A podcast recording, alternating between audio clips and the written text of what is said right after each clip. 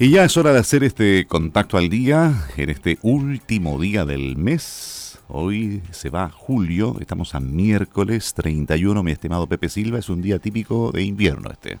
Típico de invierno. ¿Qué tal, Sergio Salina? Buen día para ti, para Claudio Donoso y para toda la audiencia. Sí, típico día de invierno. Parece que cuando el, el cielo está azul y sale el sol, nuestra percepción es que estamos como en primavera. Ayer fue además una temperatura extraordinariamente alta que no corresponde, que hizo pensar de que efectivamente el invierno ya estaba en retirada, aunque queda agosto todavía.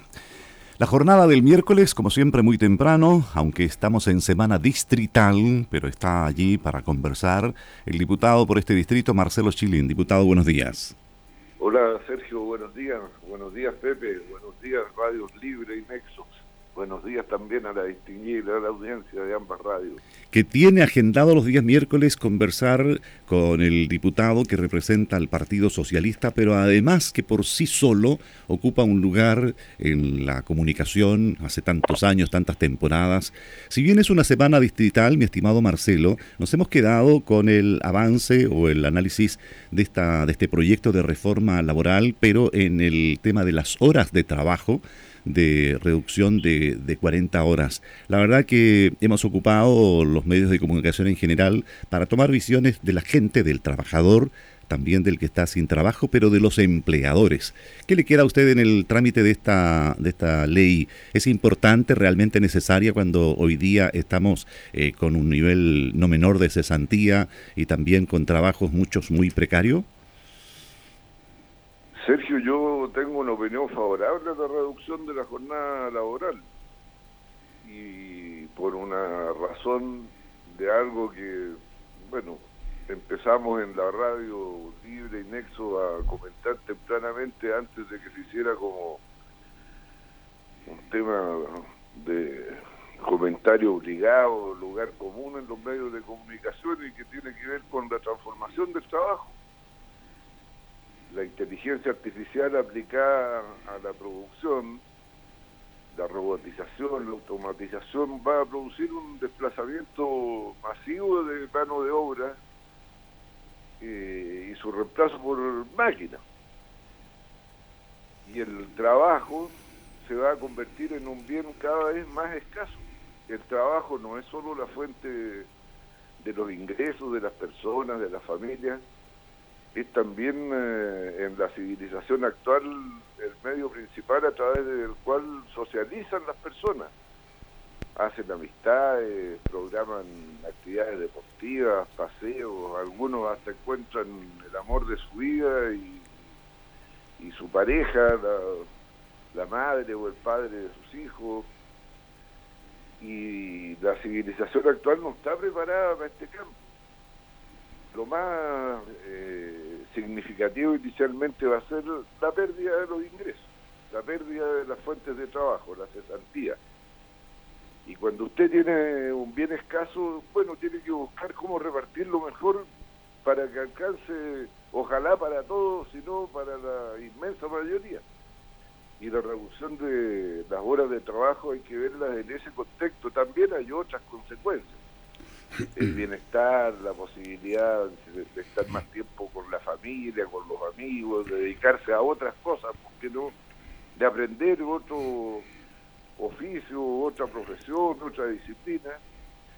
Y por todas esas razones yo creo que esto es absolutamente necesario y hay que empezar ya. No, no, nosotros siempre llegamos tarde a la cuestión, siempre.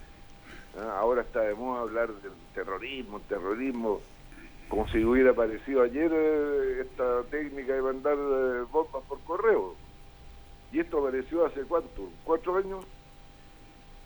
Y aquí también vamos a, llegar tarde y hay una resistencia que es absolutamente irracional, que se funda en esta cuestión de que eh, voy a tener que gastar más, voy a perder, y, y nos sacan las cuentas de lo que pueden ganar.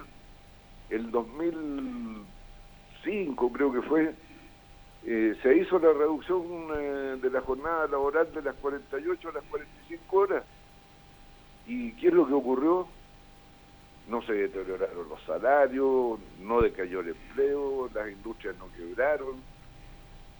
Entonces, si ya tenemos la experiencia, ¿por qué levantar el fantasma y aterrorizar ahora a, la gente que va a perder el trabajo porque la jornada van a ser 40 horas?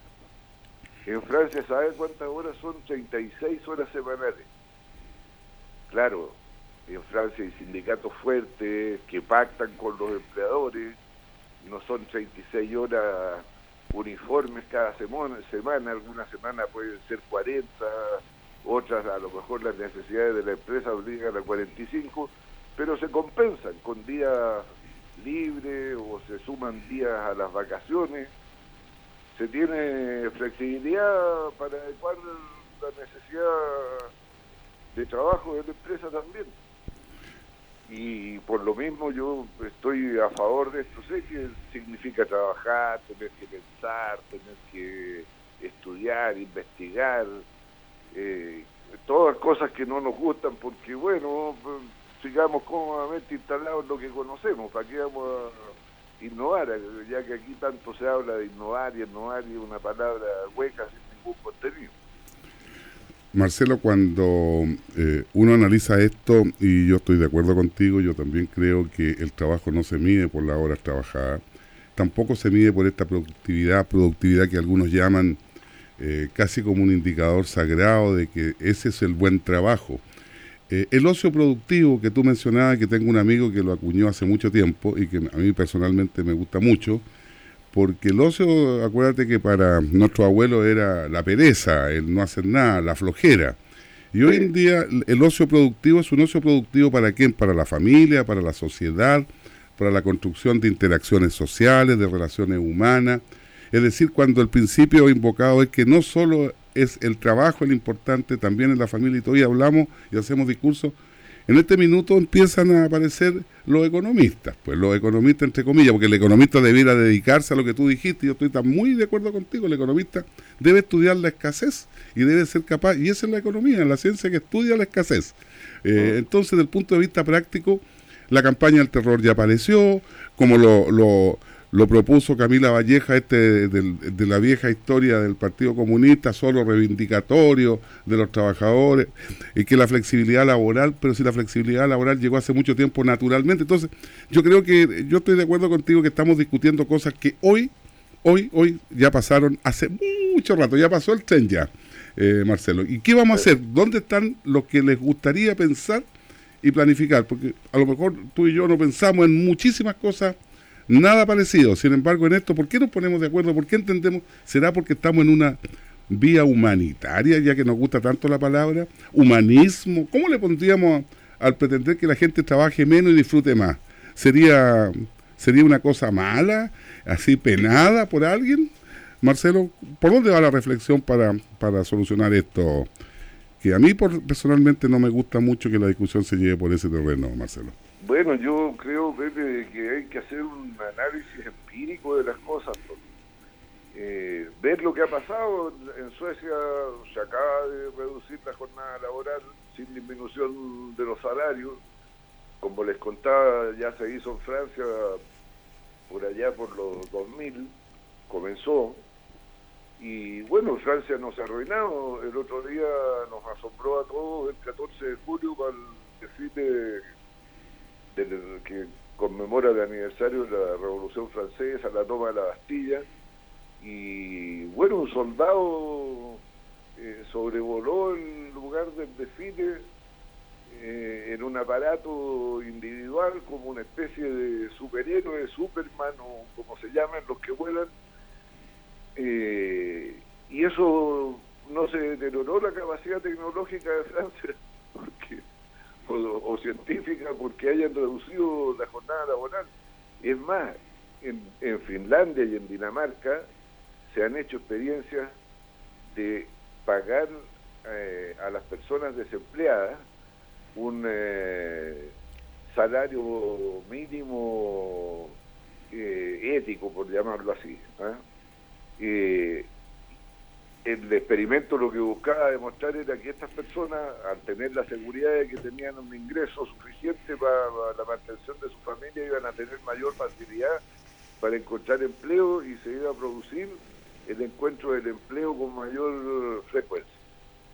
No ocurrió así. Y esa parte del experimento eh, no, no arrojó resultados positivos, no mejoró, la, no mejoró la reubicación de las personas en otra fuente laboral, pero sí mejoró su salud mental, sí eh, mejoró su satisfacción personal, su felicidad. ¿ah? Se acabaron los estrés, el alcoholismo, la tendencia a la drogadicción, en fin. Bueno, si eh, en otras partes se está llegando a experimentar a esos niveles, y nosotros que nos consideramos ah, al portas del primer mundo y que hablamos de que el desarrollo, las sociedades no avanzan linealmente, nosotros podemos aprovechar de dar saltos porque conocemos lo que otros ya han hecho. Pero no, estas conversaciones, no es la, la trinchera, ah, ir a la pelea, buscarla, bueno, será nuestra, nuestro, nuestra idiosincrasia, nuestra historia que nos condiciona, no sé. Claro. Ahora, Marcelo, es interesante lo que usted relata, porque parece de sentido común, parece de que tenemos un rápido acuerdo en las exposiciones, en utilizar también siempre los países desarrollados, la OCDE y todo, cómo lo hicieron, cómo llegaron a esto, como ensayo y error, y, se avanza en una sociedad que ha cambiado. Pero esta conversación que tenemos aquí en la mañana no es reflejo para nada de lo que se vive en el hemiciclo, en encendidos discursos y también porque respondió rápidamente, como usted señala, el empresariado o la parte patronal, que efectivamente dice no estamos de acuerdo y se anuncia, lo primero viene obviamente el, desempleo. Entonces, finalmente nosotros tenemos una conversación de los temas que, que nos ocupan regularmente, donde pueden haber acuerdo en distintas posiciones políticas, pero eso no logra avanzar rápidamente en el Congreso, sino que al contrario, se detiene y se retrocede. ¿Y ¿Qué va a pasar finalmente con esta propuesta? ¿Vamos a avanzar a las 40 horas o, se va a quedar allí en el Congreso? Bueno, la Cámara de Diputados declaró admisible la moción de Camila Vallejo y se sometió al trámite regular, ya fue aprobada en la Comisión de Trabajo de la Cámara de Diputados y prontamente esto debería pasar a la sala donde va a haber un debate. No sé cuál va a ser el el resultado en la sala. Yo tengo la impresión de que hay ambiente favorable a una cosa como esta. Después tendrá que saltar la valla del Senado. Me imagino que podría también eh, eh, pasarse la valla. Pero si esto ocurriera, eh, yo tengo el temor de que el presidente de la República va a ejercer el llamado derecho a veto y bueno, ahí las cosas se complican, porque para superar el veto presidencial se requieren eh, de quórum especiales, en fin, no, no está garantizada la suerte.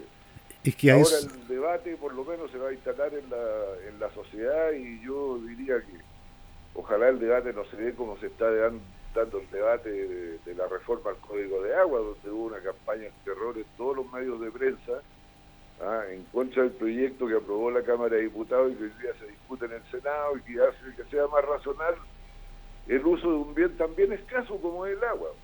¿Para quién le voy a contar la conversación de anoche con los regantes de eh, el canal El Melón, que es un drama completo en, todo sentido.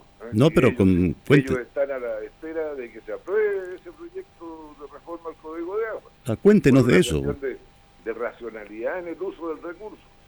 Claro, porque aquí en un bien escaso y además que no tiene dueño, pero sí eh, todos tienen eh, derechos y toman decisiones respecto de sus derechos de algo que si no llueve o si no se genera en la alta cordillera es dueño de, nada. Pero si no, y, peor todavía, porque tienen derecho y no les llega porque los primeros que les toca se quedan con todo, tema del melón. Claro, pero también puede ser de que no se genere en la alta cordillera y el efecto que hoy día estamos en 10, 11 años de, sequía. Pero ¿cómo, ¿qué dice la gente precisamente? Porque eso están un poco más arriba de la cuarta sección, o sea, los de acá no tienen absolutamente nada que hacer. Pues, ¿eh?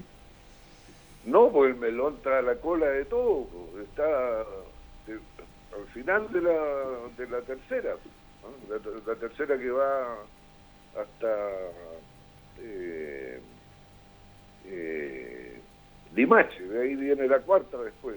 La última, claro. La última. Y bueno, yo no quería desviar el tema de la cuestión del agua, pero, ahí tenemos otra dificultad donde los intereses particulares afectan el bien común y el interés general, porque uno supondrá que los agricultores del melón también tienen derecho a tomar agua y a regar sus predios, por pequeños que sean. Pues, los necesitan por último para su economía de, familiar. De, mantención. De subsistencia casi para esta altura. exactamente. Sin desviar el tema, pareciera que los bienes escasos, que son eh, lo que debieran invocarse como, como claves para la solidaridad, para todos los sistemas de, ya a propósito de pensión, de reparto, de situaciones de excepción, es decir, donde exactamente está el tema de la regulación, donde está el tema de quién pone la, regulación. Uno se queda complicado también con el tema del veto, para que la gente lo entienda. Entonces, un proceso largo legislativo y llega alguien, cualquiera sea de cualquier signo político, lo veto. Un mm. sistema demasiado, ya casi monárquico ya a esta altura de la vida, ni siquiera presidencial para estos efectos, Marcelo. Bueno, uno de los tantos problemas que tiene nuestra constitución y que le pone tantas cortapisas a la expresión de la soberanía popular. La soberanía popular no es otra cosa que el gobierno del pueblo, la voz del pueblo es la, importante. Pero cuando uno le coloca palitos en el camino, bueno, al final la voz del pueblo termina siendo una especie de susurro que no, no se escucha. Pero en este caso va a depender del gobierno de turno la interpretación si es de la voz del pueblo o la voz del empresariado. Depende de cuándo sea el, gobierno. En este caso, si aparece un veto presidencial, va a decir es, el veto del empresariado. Siempre que hagan una encuesta antes y apruebe, si le preguntan a los chilenos si quiere trabajar menos, 40 eh, horas, y hagan una encuesta, y los eh, políticos gubernamentales vean esa encuesta, veremos si aparece el veto, porque hoy en día ese es el estilo, Marcelo, ¿no? Sí, bueno, pero en la encuesta uno puede adivinar cuál va a ser. Yo también creo. ¿Cuánto será el empresariado? ¿El 1%? No, ya no. ¿El 1% más rico? No. Pues ponle 20 ya para dejar. No, no, ¿Las pymes qué dirán? Bueno, yo creo que ellos pueden tener eh, más dificultades que los grandes para implementar una reforma de este tipo, pero también esto se puede hacer. Eh, gradualmente, se puede diferenciar por tamaño de empresa y, les reitero, esto no significa eh, que van a imponerse 40 horas parejas.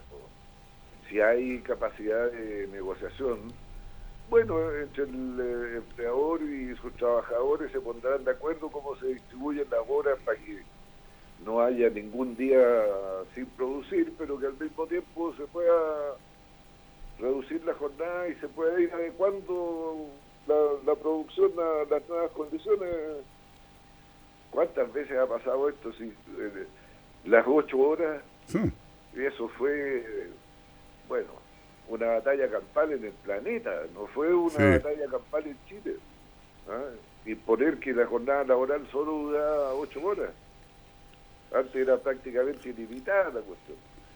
Inequitativa también, pues. no, era, no era equitativa también, porque mientras mejor calidad de trabajo, menos, menos horas de trabajo. O sea, además de explotación máxima. Pero pues, finalmente este no es un dogma ni de fe, ni de los economistas, ni, ni debe ser.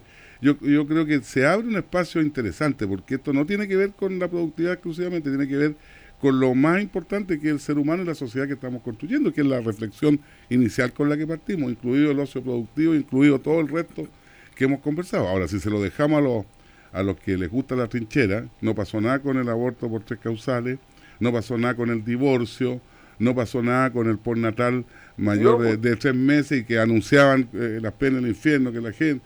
O sea, yo ya estoy ya a esta altura con el traslado del, Congreso, no va a pasar nada también. Entonces, todos voladores de luces nomás, desde la trinchera y desde la posición cómoda, de confort, eh, interesada. Eh, falta apertura. ¿eh? Tú has mencionado varias veces lo del ocio productivo y yo quisiera hacer un comentario al respecto porque, claro, se puede entender como el ocio productivo el uso de ese tiempo libre en el desarrollo familiar, de las amistades, otras actividades. Pero también hay gente que por el oso productivo eh, tiene creatividad Descubre. en materia de ideas claro. y aplicación posterior de esa idea, ya sea a la organización social, a la misma producción de bienes. O sea, que lo dejen pensar tranquilo significa eso, ¿no es cierto? productivo, claro, no, no consiste solo, en la figura mm. del tipo tendido en la hamaca entre unas palmeras y tomando agua de coco. No, no es eso. No, exactamente, es mucho más profundo. Bien, diputado, semana distrital, ¿cómo va su agenda? ¿Cómo se reparte en este megadistrito? Bueno, el lunes estuve en San Felipe y Los Andes repartiendo mi cuenta pública, terminé el día lunes arriba en la cordillera, casi en el límite con Argentina, porque ahí también viven chilenos, aunque cueste creerlo. Y eh, ayer anduve, bueno, por ahí, Hijuela, eh, El Melón, tuve una reunión con eh, el intendente para presentarle a la nueva directiva regional del Partido Socialista. El Partido Socialista le hizo ver sus inquietudes sobre los principales problemas de la región, partiendo por lo del agua. Eh, y terminé en mi escuela, como les decía, como a las 10 de la noche, ahí reuniéndome con gente que practica, no sé bien cómo, la tradición de las carreras de galgo que se está legislando en el Congreso y ellos querían darme a conocer sus opiniones, puntos de vista, información, me entregaron un dossier con materiales para que los estudie y tome una posición fundada sobre el tema de la... ¿Con apuestas o sin apuestas? ¿Ah? ¿Con apuestas o sin apuestas? Porque parece que ahí está el problema. Porque que corran los galgos puede ser hasta deportivo. ¿Y las carreras, la chilena? Exactamente, a eso a eso ah. me refiero. Porque ¿cuál es el tema? Los partidos de fútbol se ¿También? hacen apuestas legales. También. Sí, ¿ah? señor. Sí, no, sí, por eso te lo pregunto. Tal si vamos a tener también apertura. a ese tipo de cosas que son hechos, que son hechos. Sí, pero bueno, es que aquí el, tema está orientado más bien a la cuestión del bienestar animal. No, no, no, no sé si está hecho también el tema. no, yo te lo, no, si yo lo sé, pero eso te, lo mencionaba porque lo primero que aparece después es eso, la ilegalidad. Bueno, las peleas de gallo forman parte de la historia de, algunas medidas que le va a hacer muy particular a Chile. Sí, pero yo creo que hay una diferencia con las peleas de gallo, pues. una cuestión violenta. Sí, en este pues. caso eh, son carreras de animales que más bien morfológicamente están preparados para eso. Y, como que además necesitan correr. sí, corren todo el día los galgos, corren solo. bueno, está bien. Eso. Perfecto, diputado, muchas gracias por esta conversación. ¿no? no gracias a ustedes, que tengan buen día. Igual, pues que te vaya muy bien. Adiós. Chao.